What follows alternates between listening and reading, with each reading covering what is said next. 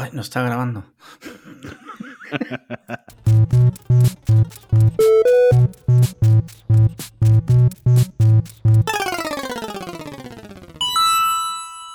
Bienvenidos a Pulsa Start, eh, vuestro podcast casi diario de actualidad de videojuegos, pero hoy no vamos a hablar de actualidad, hoy nos traigo noticias, hoy vamos a hacer un mini análisis de un juego que hemos podido probar, y dicho hemos podido probar porque yo lo he probado muy poquito, pero me he traído a mi gran queridísimo amigo Alex Liam. Alex, ¿qué tal? Hola, ¿qué tal? ¿Qué tal? Que estaréis muchos de vosotros acostumbrados a oírnos grabar juntos, pero es la primera vez que viene a grabar conmigo a Pulsa Start. Y se. A ver, ha sido porque, realmente, porque ha jugado a Alex Kidd in Miracle World DX. O sea, no ha sido por venir a grabar conmigo, ha sido porque ha jugado al remake.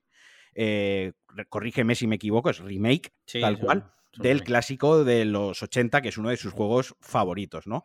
Eh, Alex Kidd se lanzó para. Era, fue en 1986, digamos, el, el que tenía que ser el competidor de Sega de Mario Bros.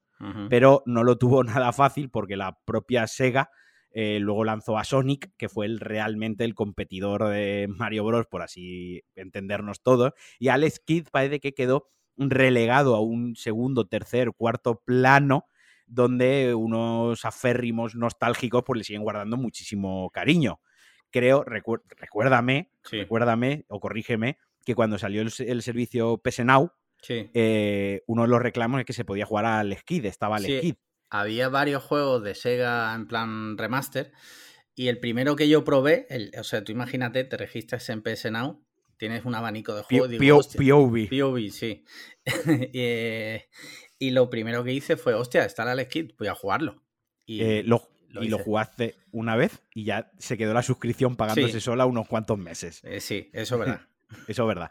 Pero bueno, ahora, ahora se ha lanzado, como os digo, este Alex Kidd in Miracle World, que se llama exactamente igual que Sí. el original, con un DX al final, desarrollado eh, por, eh, creo que está por Merge Games, Merge Games, que no es excesivamente conocido, así que tampoco voy a entrar a dar la brasa, y que ha salido para Switch, PC, PlayStation 4, Xbox One, PlayStation 5, Xbox X serie, lo podéis jugar en la nevera, en todas partes. Ha salido a un precio de 20 euros. Así que, para los nostálgicos, para la gente que le pique la curiosidad, que no sepa si los 20 euros, ¿qué te ha parecido a ti como, como persona que le encantaba el original?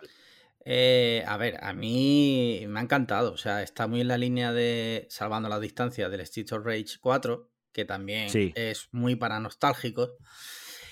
El juego es calcado al original, o sea, yo además, eh, yo he jugado muchísimo y en muchas plataformas distintas al Alex Kidd. Yo tengo los movimientos, dónde saltar, todo eso lo O sea, tengo tú- memorizado. O sea, Tú ves al Skid y ves en Matrix, ceros Sí, y unos cayendo, sí. así ves tú el juego. Exacto, yo me sé al dedillo dónde va a salir un bicho y eso está calcado.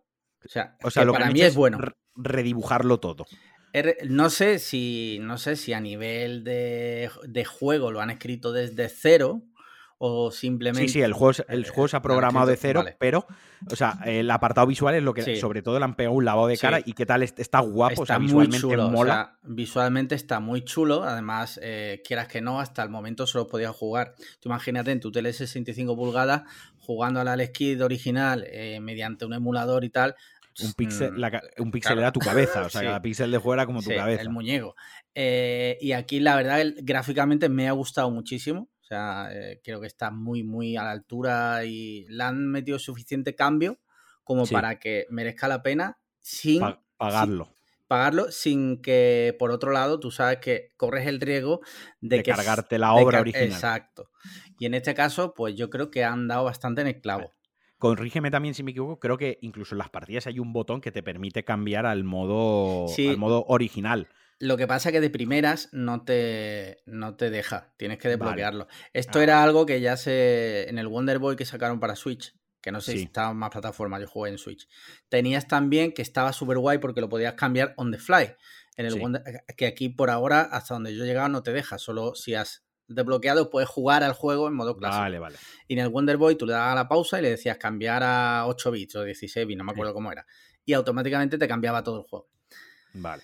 O sea, que aquí tenéis la opción de jugar a, la remasterización, eh, pero a la vez también de jugar al clásico de 8 bits. O sea, al clásico de la Master System, en un momento, pues se desbloquea y lo podéis eh, cambiar. Y el tema del control, ¿qué tal está el feeling con el control? Los saltos, porque un juego de plataforma, al fin y al cabo, el control es lo más, para mí, lo más importante.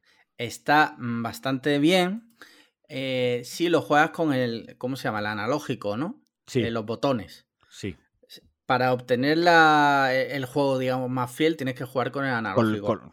como juegues con, el, la cruceta. Sí, como juegues con el pad, con el, ¿cómo se llama? Analógico, es que me, he quedado yo también en, me, he quedado en pantallazo azul, eso que me pasa a veces, sí. Tienes que jugar con, en lugar de jugar con el stick analógico, tienes que jugar con el pad, con, la cruceta. Con la cruceta, vale, porque si juegas con el stick, eh, a mí personalmente no me convence, porque no tienes esa, esa actitud que obtienes con la cruceta, ¿vale? Y en un juego de plataforma eso es importantísimo, porque si saltas un milímetro más para allá, pues te come el bicho.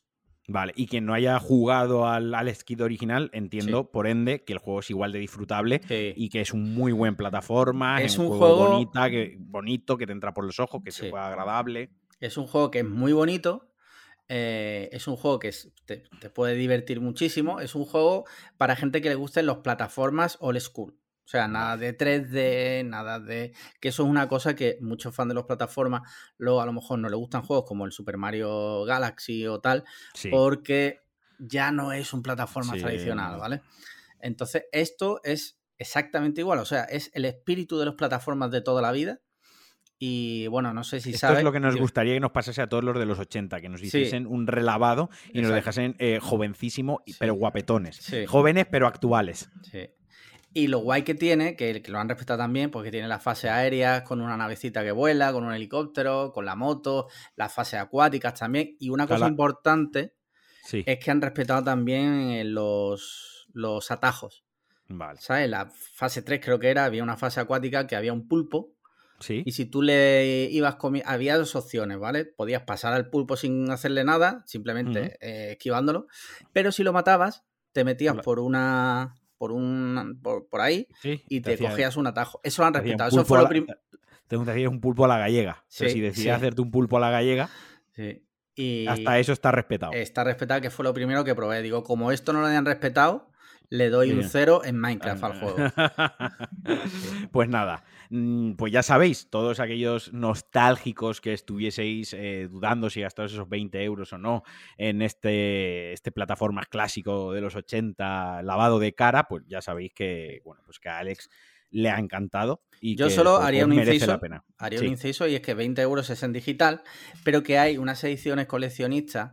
Sí. Eh, que, que, no sé si están en Amazon, pero yo la he visto en Game que eh, las cajas, ¿vale? En física, que lo que es la caja simula la caja de la Master System. que eso ya es para eh, nostálgicos nivel premium. Premium. Tú lo has jugado en PlayStation 5, ¿verdad? Sí. Sí. Vale, vale. No, para comentarle a la gente la plataforma en la que hemos probado el juego ha sido una PlayStation 5 con, con código digital. Sí, Pues nada, eh, agradecerte que te haya pasado estos ocho minutitos a contarnos qué tal el Alex Kid. Nada, hombre. Muchas gracias a ti y a tu audiencia. Y nada, y a todos los que me escucháis, pues como siempre, os mando un abrazote muy fuerte. Hoy es viernes 25 de junio, así que fin de semana, jugad muchísimo a videojuegos, comed alguna pizza si, podéis, si os lo podéis permitir, que está muy bien. Y como siempre, os mando un abrazo fuertísimo y adiós.